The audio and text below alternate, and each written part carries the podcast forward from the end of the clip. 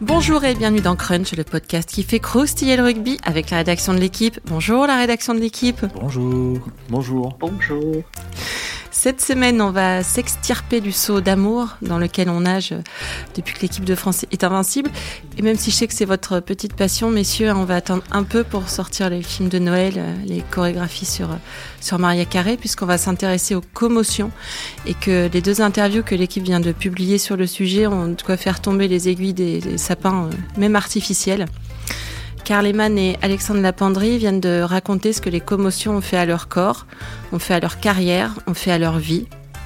Et on a beau être un rock, ça secoue de les lire, euh, ces rocks authentiques, eux, qu'on a vu euh, tellement donner sur le terrain. C'est à Dominique Sartel qu'ils se sont confiés. Euh, Dominique Sartel, qui est, qui est, reporter à la rubrique rugby et spécialiste du sujet, hein, travaille dessus depuis des années maintenant. Dominique qui est avec nous pour en parler. Bonjour Dom. Bonjour. Autour de moi aussi, euh, Renaud Bourrel et Alexandre Bardot, qui avaient réalisé un gros sujet pour euh, l'équipe Explore euh, première génération, il y, a, il y, a, plusieurs années, ils avaient encore des dents de lait. un Explore titré Rugby, jeu de massacre, point d'interrogation, dont la relecture est, est instructive. Bonjour Renaud. Depuis, on n'a plus de dents. Mais ça vous va très bien. salut Renaud. Salut Christelle. Et salut Alex. Bonjour. Allez. Il triche, on parle comme ça en Corrèze. Vraiment, je, je, ne me sens absolument pas responsable de cette conversation. Allez, vous connaissez le programme et la bienveillance désormais euh, mythique de ce podcast. Flexion liée jeu. Karl Lehmann, l'ancien pilier des All Blacks et de Toulon, a 43 ans. Il souffre de démence précoce. Un jour, il a oublié le prénom de son fils. Alexandre Lapendry, l'ancien troisième ligne de l'équipe de France et depuis quelques jours de Clermont, a 33 ans et souffre des séquelles d'une dissection de l'artère vertébrale gauche, celle qui amène le sang au cerveau, d'un AVC du cervelet, qui est le, centre nerveux qui, qui, régule la fonction motrice. Quand le diagnostic est tombé, la neurologue lui a dit Vous auriez pu mourir sur le terrain. Karl Lehmann est un des leaders du groupe qui demande des comptes devant les tribunaux aux instances dirigeantes du rugby, celles qui, selon lui, n'en font toujours pas assez pour protéger les joueurs des dangers des commotions cérébrales. Et Alexandre Lapendré vient de déposer quatre plaintes contre Clermont pour euh, mise en danger de la vie d'autrui et blessures involontaires, violation de l'employeur à son obligation de sécurité et de résultat, mais aussi fait de violence psychologique et de harcèlement et faux usage de faux je conseille vivement la lecture des deux entretiens de, ces deux joueurs qu'a mené Dominique Sartel.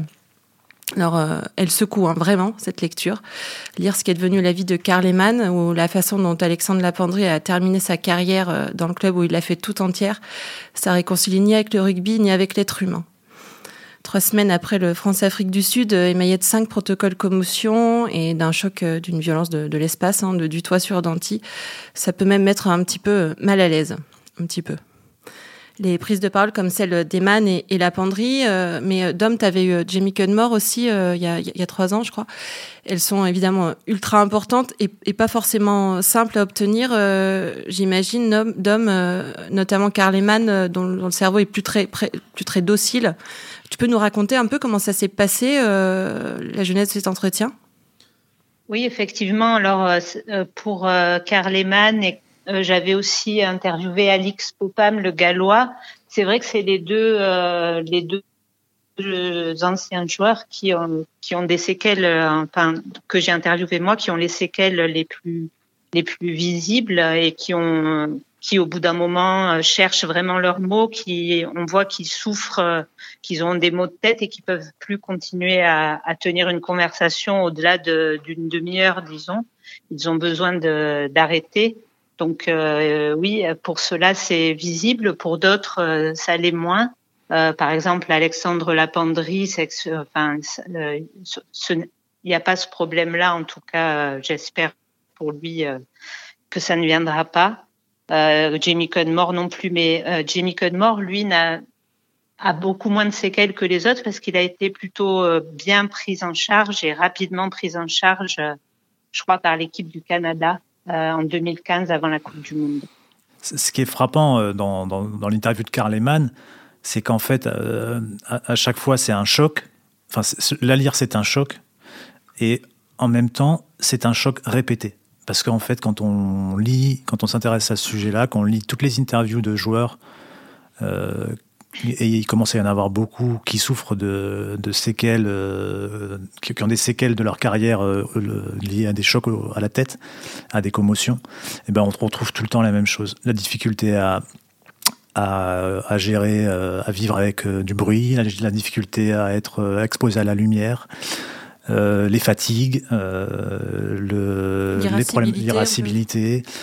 Euh, il y en a, voilà, quand on avait travaillé sur le, ce fameux l'équipe export dont tu parlais, j'en avais lu beaucoup, on en avait lu beaucoup, et il y avait déjà. c'était il y a plus de 10 ans. J'ai hein. pas retenu. Le... je pense il y, a, il y a une dizaine d'années. Il y avait, on pouvait déjà, non? Ouais, quelque chose comme ça on pouvait déjà trouver beaucoup de choses à ce sujet-là. Moi, je me rappelle d'un mid-mêlée All Black euh, qui avait quelques sélections qui s'appelait Steve Divine, qui racontait exactement ça, qui avait des difficultés, euh, qui s'enfermait la journée chez lui, fermait tous les volets, puis, comme ça, il s'isolait de la lumière, il n'avait pas de mots de tête. Et euh, moi, lire, lire le Carleman, ça m'a rappelé une interview aussi avec de, Stéphane Delpuech, qui est un ancien pilier de Colomiers. Mm-hmm. Que Dom avait rencontré, je crois aussi avec moi. tu te souviens, Dom, quand on était allé voir ce film au cinéma, là, c'était un film sur le concussion, ouais, sur le, le, problème, enfin sur le médecin qui avait euh, euh, tiré la sonnette d'alarme dans la NFL et euh, football américain. football américain. Et, le docteur Omalou. Voilà, c'est ça. Et en fait, Stéphane Delpech était venu voir le, le film en avant-première avec nous. Et en fait, il voyait à l'écran ce qui était ce qui était sa propre vie, c'est-à-dire qu'à l'écran, on voyait des anciens joueurs de NFL qui étaient dans des états de, détresse assez impressionnants. Et Stéphane Delpech avait, enfin, vivait ça au quotidien, vit encore ça au quotidien. Euh, la dernière fois que moi je l'ai eu au téléphone, en tout cas, c'était après l'annonce de la plainte de, de tous, les, tous, les joueurs anglo-saxons il y a un peu plus d'un an maintenant, je pense. Lui, refusait à ce moment-là de, se lancer dans, une telle procédure, mais sa vie était une vie. Euh, enfin, voilà, il, raconte des choses assez dingues, il est capable de, confondre la pédale d'accélérateur, la pédale de frein quand il était sur le périph' à, Toulouse, euh, des, fatigues incroyables, euh, dès qu'il avait trop de fatigue, il avait, une jambe qui, traînait, il devenait un peu comme, comme boiteux, une capacité à gérer la lumière, des périodes dépressives, des périodes suicidaires. Et ce, qui est frappant, ce qui est frappant dans les symptômes, moi je trouve, c'est des, des, sautes d'humeur. Euh, vraiment, on voit que les, tous ceux que j'ai interviewés ont eu des sautes d'humeur et ont toujours des sautes d'humeur. Et c'est vrai que c'est très très handicapant euh, pour eux et surtout pour leur euh, pour leur entourage. Donc il, il faut, en, se soignant, ils, ben, ils trouvent des médecins qui leur conseillent des, des espèces de parades pour contrer ces ces symptômes. Donc, c'est de la méditation, c'est s'éloigner, aller souffler, c'est euh, se reposer beaucoup. mais se reposer, beaucoup dormir. C'est euh, une rôle de vie, quoi. Enfin, c'est une vie qui est qui devient limitée. Mais euh, comme dit Alexandre Lapendry, il y a un moment, faut faut mettre, voilà, faut l'accepter. C'est comme ça, parce que si on, on reste coincé dans ce dans sa tête, dans ce cercle, en disant oh là là, je, je peux plus faire ça. Euh, on peut un peu tomber, euh, pas amoureux de la maladie, mais enfin, d'avoir du mal à s'en sortir. Il euh, faut arriver à accepter d'être limité pour pouvoir rebondir, mais c'est compliqué. Ce qui, est, assez dingue dans, tout ce qui se passe aujourd'hui euh, autour du rugby et le, nombre de cas euh, qui se multiplient, euh, il y a Pat Lambie, l'ouvreur sud-africain international qui était venu jouer au Racing et qui s'est resté à, cause de ça, assez jeune et dont on peut penser que c'est un, un poste moins exposé au choc, euh, il est moins concerné par les rucks, euh, il plaque sans doute beaucoup moins que qu'Alexandre Lapendry, qui j'ai regardé, il a fait 260 ou 280 matchs en première avec la. Clairement, il a 261 matchs. Voilà, donc c'est colossal, plus quelques sélections en équipe de France. 13. 13. Mais euh, ce qui est dingue, c'est de se dire que en fait, vous parliez du film Concussion. Moi, je me souviens, il y a deux scènes qui, qui, qui, étaient marquantes dans ce film. C'est euh, la première, c'est euh, la crise de nerfs d'un des joueurs de football américain là, qui, finissait par dormir dans sa voiture, un truc comme ça, mais qui détruisait tout chez lui, ses guitares, ses... donc voilà, qui illustre très bien les accès de colère que peuvent avoir les gens qui sont victimes de ces symptômes. Et puis il y en a une autre où le médecin il illustre en fait que c'est pour, pour, parce qu'au début les gens ne le croient pas, et donc pour illustrer euh, le propos, je, je sais plus ce qu'il met dans un bocal avec de l'eau et il l'agite pour montrer euh, en fait ce qui se passe avec le cerveau quand il prend des chocs en fait. Et donc le, dans, le liquide qui est dans le bocal, la masse qu'il a mis dedans, je sais pas si c'est un cerveau d'ailleurs qu'il a sorti, de, je me souviens plus exactement, mais il secoue. Donc la masse au début, elle, elle s'entrechoque sur les parois du, bocal, et puis petit à petit, elle se met à se désagréger en fait. Il dit, et il, il, montre comme ça aux gens qui étaient sceptiques sur ses études, voilà ce qui se passe. Le cerveau à force de, de répéter les, les, des chocs et les commotions. Euh, et, ces études-là dans le football américain, elles sont bien antérieures à ce qu'on sait en rugby. Et en fait, on est en train d'expérimenter aujourd'hui ce qui s'est passé dans le foot américain il y a, il y a si longtemps. En fait, c'est dingue de se dire que dans deux sports qui sont euh, à ce point similaires, bah, on en est au même point qu'eux il y a quelques années. En tout cas, c'est le sentiment que c'est le sentiment que ça donne, malgré euh, toute la prévention et les outils mis en place autour des commotions qui sont contractées sur le terrain. Euh, ce week-end, il y a une image assez, assez saisissante euh, à Castres d'un joueur, euh, comment il, son nom m'échappe, je vais le retrouver, mais qui sort pour un protocole commotion et qui rentre en ayant encore mal à la tête et qui se tient la tête et on se demande pourquoi il rentre. La, mi-temps est immédiatement sifflée, il ressort en se tenant la tête. Ça, c'est un, un, problème qui est assez fréquent et qui est, qui est vraiment terrible. En fait, c'est ça, c'est des joueurs qui, qui retournent sur le terrain alors qu'ils ont des commotions. Et euh, c'est arrivé pas mal de fois ces derniers temps. Euh, L'exemple, je crois, le, le, dernier en date, c'est Nick White, l'Australien. Contre euh, Voilà, et il sort. Euh, il, il, ne sort pas euh, tout de suite, mais enfin, il sort et il passe le test HIA, donc euh, le, le, test qui va, qui est censé déterminer s'il a une commotion ou pas. Euh, alors qu'il ne doit pas le passer parce qu'il euh, il a des signes qui, dans le règlement de World Rugby, c'est clairement expliqué que les signes de tituber, d'avoir un peu les yeux dans le vague, de pas arriver à se lever, enfin d'être sonné, ça veut dire qu'il faut sortir. Il faut pas revenir, il faut pas passer le test. Et euh, il y, y, a plein de cas comme ça où les, les joueurs passent quand même le test. Alors il y en a de moins en moins, euh, les, les, retours sur le terrain commotionné sont passés de, je crois, 33 à 10% mais c'est euh, c'est à la fois, enfin, pour montrer que ça existe encore, et surtout que le protocole, et il y a beaucoup de neurologues qui le disent, et des joueurs aussi, euh, il n'est pas fiable en fait, puisque Nick White a réellement eu une commotion, ça a été euh, avéré plus tard, et pourtant il a réussi le test. Et, et ça arrive souvent, et c'est ça, c'est un problème vraiment soulevé par les plus grands neurologues comme euh, Willie Stewart en Écosse qui euh, travaille aussi sur le foot. Enfin, plein, vraiment plein de, neurologues le disent et euh, des joueurs aussi qui témoignent avoir passé le test et avoir senti qu'ils qu'ils n'étaient pas quand même, enfin qu'ils étaient commotionnés mais qu'ils retournaient quand même sur le terrain. Ça, c'est il y a beaucoup de témoignages dans ce sens.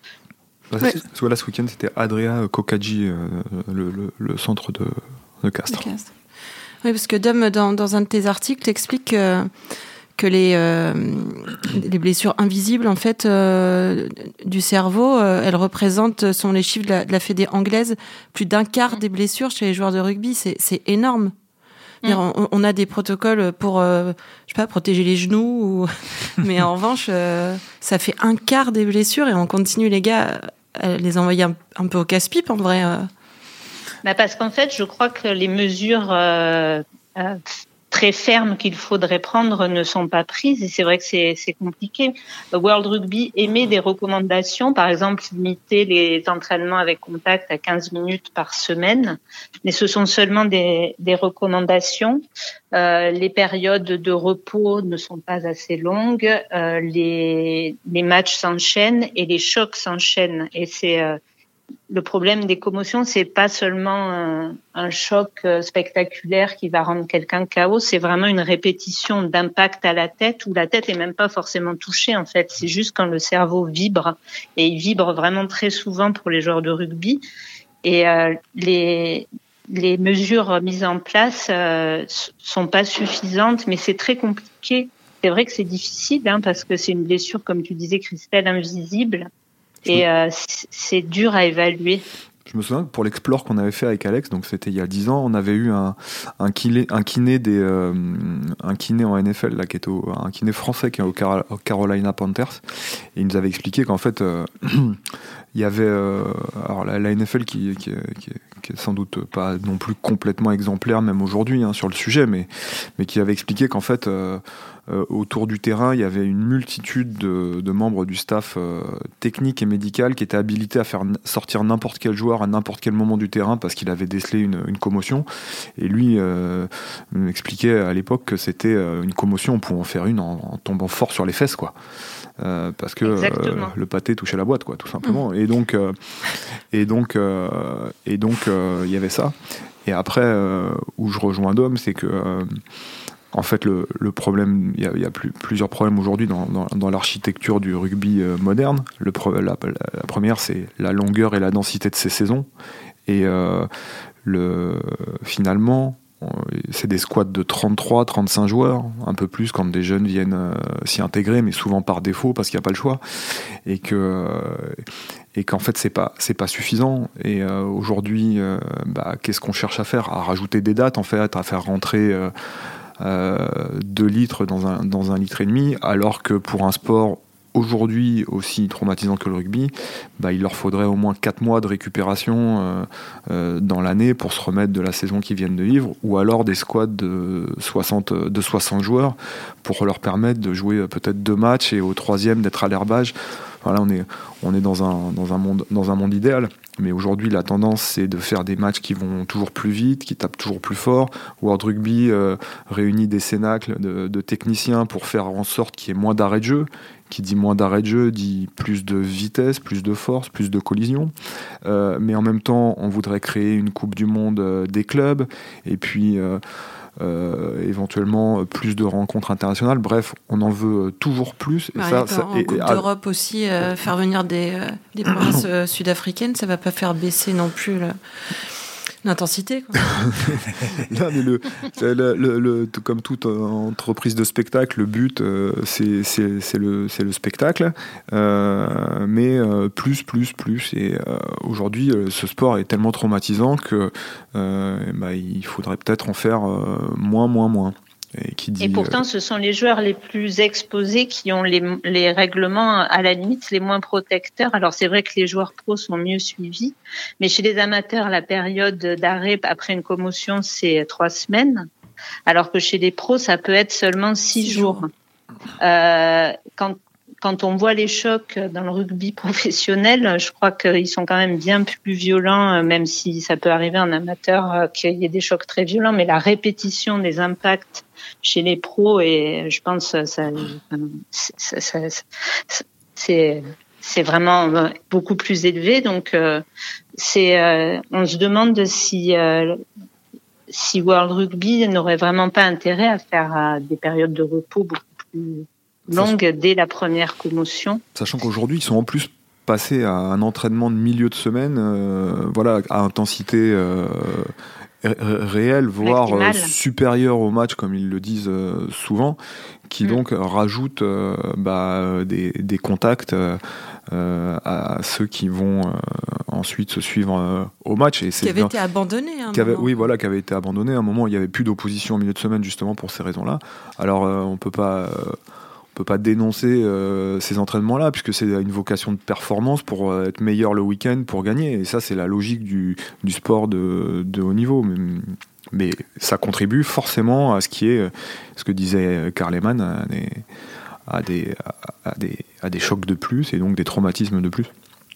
Oui, car Lehmann, c'est ce qui est euh, dingue, enfin entre guillemets, c'est qu'il a eu qu'une seule commotion avérée dans sa carrière. Donc c'est vraiment la répétition d'impact euh, entre guillemets anodin qu'il a qu'il a qu'il a amené là.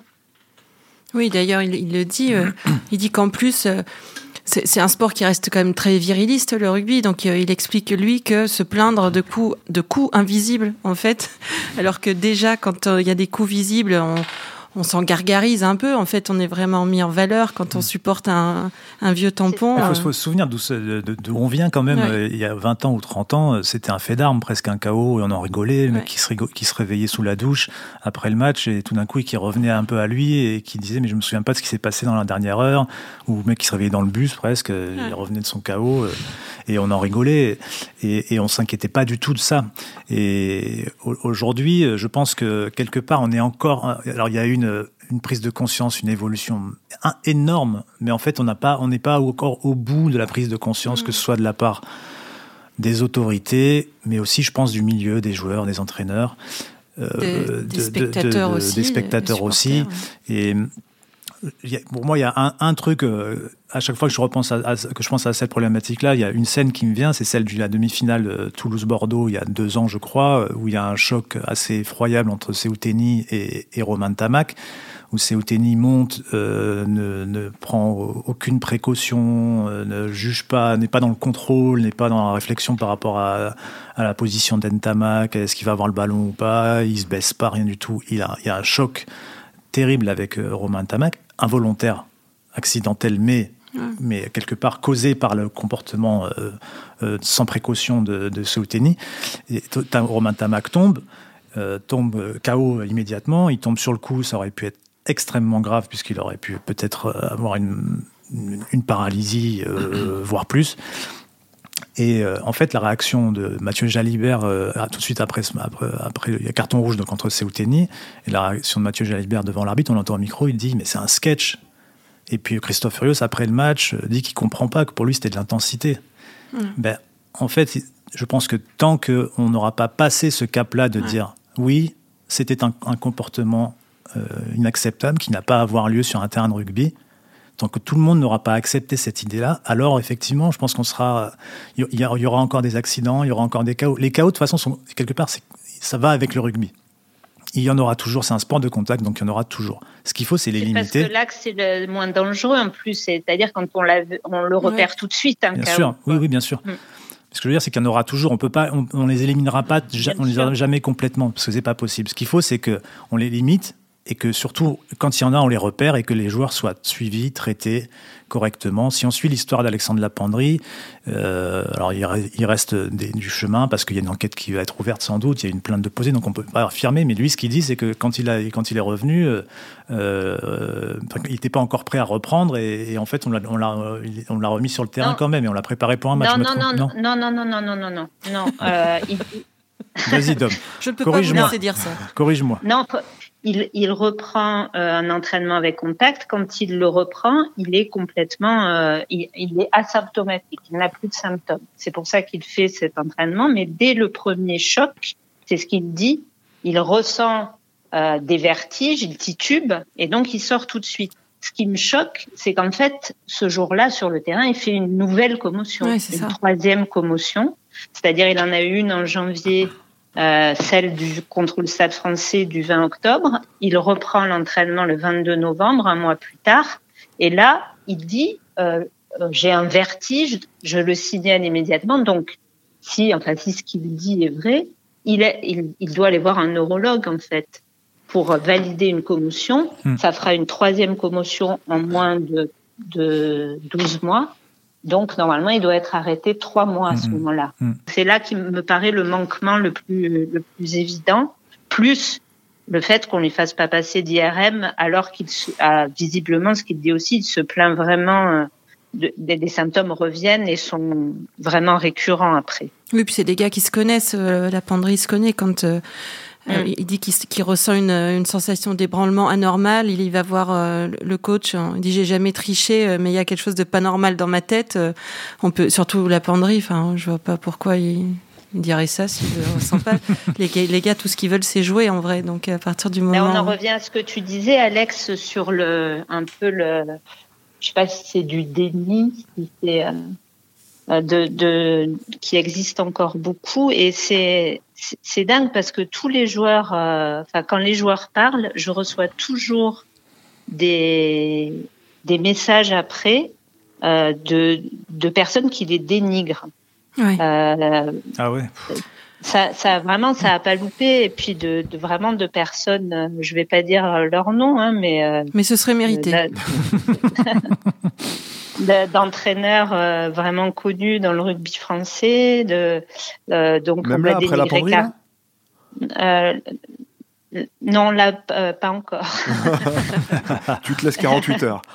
non, mais je pense que la penderie a pour lui justement euh, ce côté le joueur fidèle, de devoir, qui normalement, il est un peu le prototype discret, ne va pas la ramener. Et le fait qu'il la ramène, je pense que ça ajoute à son crédit parce que vu, vu cette réputation qu'il a. Euh, après, pour Karl Lehmann, euh, ce, que, ce, que, plusieurs personnes pointent du doigt, c'est euh, un état des addictions à l'alcool, qu'il d'ailleurs qu'il qu reconnaît. reconnaît. Hmm. Euh, et si voilà et euh, ben j'ai voilà j'ai eu des messages de gens qui disent mais euh, Karl Lehmann, les mecs boivent comme des trous, les Néo-Zélandais, les mecs de l'hémisphère sud, gna gna gna. Ok, mais bon, de, si, c'est quand même de si... courte vue, hein, parce que c'est. Non, mais en Bah, fait, ils sont, surtout- ils, sont, ils sont vus comme des chasseurs de trésors, Ouais. de manière tout à fait euh, grossière. C'est ce qu'on a Euh, reproché à Cudmore à aussi. Cudmore, voilà, c'est soit on leur voilà. on dit qu'ils cherchent de l'argent, soit c'est des alcoolos. Et il y a ce que a un peu vécu euh, la penderie et qui revient aussi très très très souvent, c'est euh, ils sont dépressifs. Ils ont un, un problème de dépression. Donc lui, on associe ça au deuil euh, parce que son père vient de mourir et qu'il n'arrive pas à s'en remettre. Et c'est des témoignages qui reviennent vraiment très souvent. Euh, Quentin Garcia, le talonneur qui a porté plainte contre son club de Chambéry, il y avait ça. Euh, euh, qui d'autre? Je crois Steve Thompson. Enfin, les, les, même les médecins euh, euh, tentent de, de mettre ça sur le compte d'addiction, de, de, de dépression, alors que ces dépressions et ces addictions, moi, enfin, j'ai l'impression qu'elles sont causées, elles sont un peu causées par les commotions. Ce qui fait. le malheur en fait de, ces gens-là aujourd'hui, de ces anciens joueurs-là, c'est que euh, donc le- le- les- les- la répétition des commotions peut créer une maladie qui s'appelle l'encéphalopathie chronique traumatique. Le problème, c'est que cette maladie ne- ne- n'est pas détectable concrètement. C'est-à-dire qu'une jambe cassée, on passe une radio et on voit l'os qui est cassé. Aujourd'hui, sur un, une IRM du cerveau, un scanner, on ne voit pas les traces de l'encépha- l'encéphalopathie. On ne saura de quoi ils souffraient qu'après leur mort. Parce que c'est et si, et si on a, et s'ils acceptent qu'on qu'on dissèque leur cerveau. Et C'est ce joyeux qui Noël. se- non mais c'est ce qui se passe en même, NFL. Ouais, bien Il y a une banque mais du cerveau, à, des cerveaux à Boston, je crois, qui euh, conserve des cerveaux d'anciens joueurs et qui euh, est capable de, de- de- de- de définir si les, les joueurs ont souffert ou pas de cette maladie. Parce que là, cette Mm. maladie, elle crée des petites taches noires euh, dans le cerveau à force des chocs répétés. Et donc, en fait, c'est quelque part, voilà, ouais. quelque part aujourd'hui pour les anciens joueurs aujourd'hui les anciens rugbyman qui disent ben voilà je souffre de ça et, et- et j'ai tel symptôme euh, voilà. Et en fait euh, la difficulté c'est que le milieu les regarde parfois en se disant mais ben ouais mais t'en es sûr? Enfin il y a un côté comme ça quoi. T'en es sûr? T'es sûr que c'est pas autre chose? T'es sûr que c'est pas l'alcool? T'es sûr Ce qui est certain, c'est en que fait euh, il y a des neurologues C'est qui, un petit qui- peu avancé parce que les neurologues arrivent à dire de Ouais. ce que Oui. qu'a Là- Carl Lehmann, euh, Thompson, c'est donc euh, puis- démence précoce Hmm. et probable ETC. la, Donc, euh, euh, le- alors c'est vrai qu'ils peuvent pas le diagnostiquer de manière euh, et- et la- euh, complètement pédagogie, euh, affirmative. La pédagogie commence quand même à faire son œuvre parce que bon, il y a, l'exemple de Pat Lambie qu'on citait, mais je me souviens, alors pour le coup là, c'est moi qui avais fait une interview de Rémi Bonfils qui a arrêté sur euh, commotion et qui lui, il avait encore l'âge de jouer euh, euh, quelques saisons et les médecins qui l'ont bien pris en charge lui ont dit, écoute, voilà, il vaut mieux, il vaut mieux que, que tu t'arrêtes et il s'est arrêté. Il, donc il avait témoigné de ses symptômes et ce qui fait qu'il avait qu'il avait arrêté. Mais il n'avait pas essayé de pousser plus. Quand il a vu que, que c'était trop dangereux, il a arrêté. Donc il y a quand même quelques progrès de fait sur, euh, sur la prévention et le fait de répéter les choses finit par être intégré par les joueurs qui, qui en tout cas, commencent à se sentir en danger. sûr Et il y a beaucoup de joueurs aussi qui commencent à témoigner, certains qui sont encore en activité, qu'ils y pensent maintenant. Que, voilà, que, Exactement, c'est vrai. Et ça, c'est ça, c'est des périodes difficiles Exactement. euh, pour certains. Ils ont pu revenir au jeu, mais ils ont Mm. eu des, des semaines ou des mois difficiles après euh, plusieurs chaos. Il faut se rappeler quelque chose parce que on y- on- c'est quand même un, un- quand on dit que c'est un problème euh, qui ne date pas d'aujourd'hui. En 2009, Raphaël Ibanez, il a arrêté sa carrière euh, à cause d'une succession de, tro- de trois chaos en quelques semaines. Et j'ai retrouvé tout à l'heure en, en préparant le podcast. Le, le- le jour de l'annonce de sa carrière, il a dit le neurochirurgien m'a conseillé d'arrêter. Et donc, pour une fois, je vais écouter.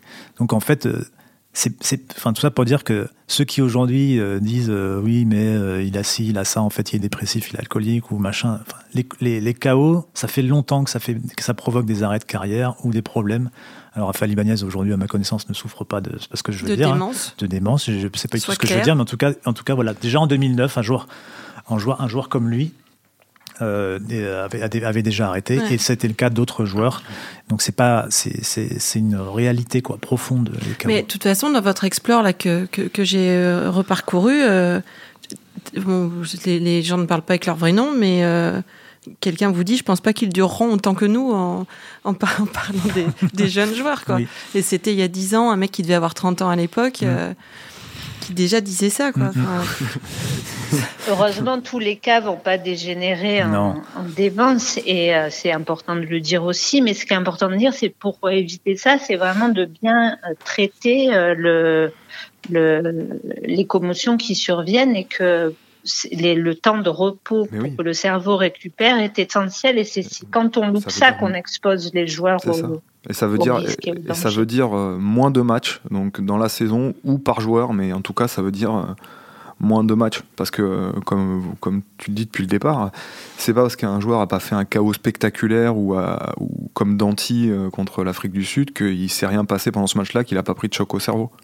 Exactement, et c'est vrai. Alors après, moi, je, je, vois ça de l'extérieur, mais j'ai été étonnée que Danti joue le, le match suivant. Euh, c'est pas à moi de juger, bien sûr, mais le, le choc qu'il a pris, est-ce que par euh, même par précaution, il vaut mieux pas euh, faire reposer son cerveau pendant pendant quelques temps bah, Je sais pas. On peut en effet le le penser. Un hein, choc pareil.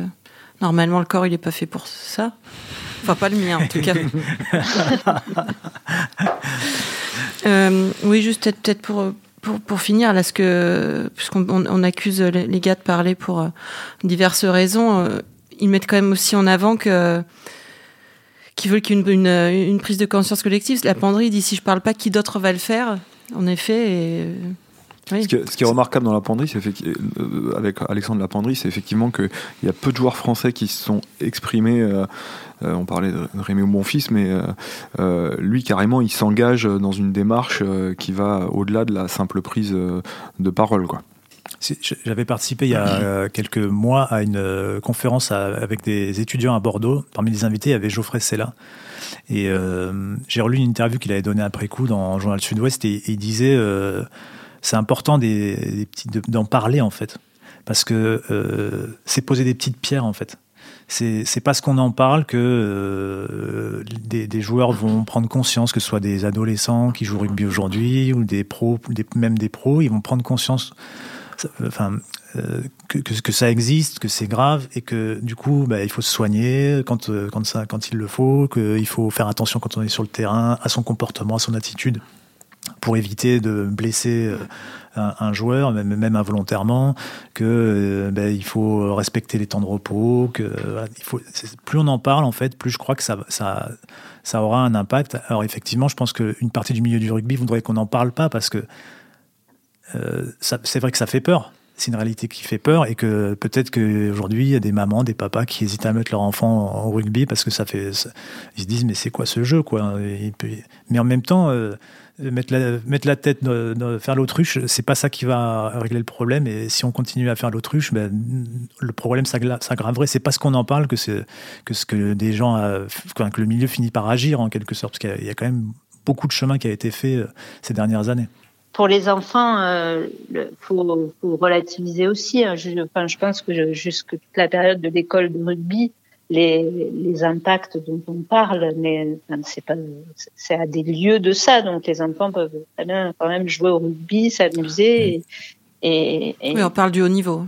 Bien sûr. Voilà, la, je, me mets à la place d'une maman qui, ou d'un papa même, enfin euh, un parent qui voit France-Afrique du Sud euh, et qui entend parler des commotions aujourd'hui, il peut se dire, euh, moi j'ai pas envie qu'il fasse ça ou, parce que j'ai pas envie qu'il ni qu'il commence ni qu'il fasse carrière là-dedans. Bah, dans votre explore aussi, hein. déjà à l'époque dans votre explore, des, gens disaient non. En eux-mêmes anciens joueurs, anciens internationaux, qui disaient que je ne pousserais pas leur enfant à jouer au rugby. ouais, tu veux dire si c'est pour arriver à ça à la fin, tu t'as pas envie de pousser ton gamin. Je, je, vois, je vois ce que tu veux dire. T'es dans ce cas ou quoi Ça sent le vécu.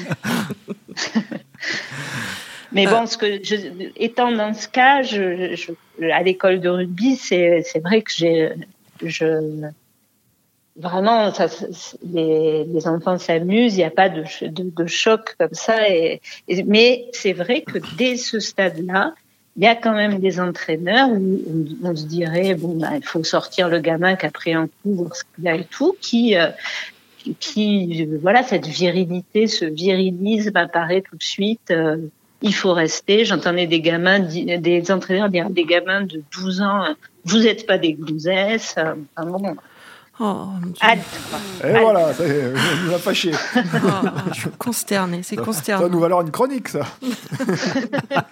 c'est quelque... Est-ce que je peux avoir le nom du club, de l'entraîneur, les horaires, l'adresse de l'école de son fils? Mais c'est vrai que parler, c'est pas euh, comme dit Steve Thompson, quand je parle, ce n'est pas pour faire du mal au rugby, au contraire, c'est pour le rendre plus sûr. Hmm. Et parce qu'il a vécu les, les, quand il a parlé il y a deux ans, il a eu des vraiment des retours très euh, agressifs. Hmm. Hmm. D'ailleurs, Alexandre Lapendry finit son interview par c'est un sport magnifique. C'est un sport magnifique. Mais il le pense. Euh, pour le coup, euh, c'est vraiment. je pense qu'Alexandre Lapendry, vraiment, ce qu'il a le plus mal vécu, c'est le fait que le club un peu pour se dédouaner d'avoir euh, manqué quelque chose. C'est, moi, c'est ce que je, comprends. Le club manque quelque chose. Alors, ça reste à prouver, bien sûr. Mais euh, ne, au lieu de dire bon, ben, on s'est trompé, on, on va t'aider, on va te suivre et tout, il se passe plein de trucs. Ils essayent de, donc de lui faire valider un espèce de communiqué qui qui dit pas la vérité. Euh, je crois même que sur un des documents qui se trouve dans le dossier euh, de la main d'un des docteurs, c'est écrit qu'Alexandre Lapendry a refusé une IRM, ce qui, euh, alors toujours selon lui, est absolument faux. Voilà. Hmm. Oui, on peut renvoyer, on peut renvoyer tout le monde à la, à la lecture des des interviews euh, qu'on peut trouver euh, qu'on peut trouver sur le site euh, qui sont vraiment vraiment vraiment à lire. merci à tous pour, pour, pour, pour tout ça. Euh, eh bien, c'était Crunch, une émission de la rédaction de l'équipe. Aujourd'hui, j'étais avec Dominique Sartel, Renaud Borel, Alexandre Bardot. Merci à Antoine Bourlon qui fait croustiller la réalisation. Retrouvez-nous sur l'équipe.fr, les applis de podcast, une semaine sur deux. N'hésitez pas à réagir, mais, euh, mais dites du bien plutôt. À bientôt.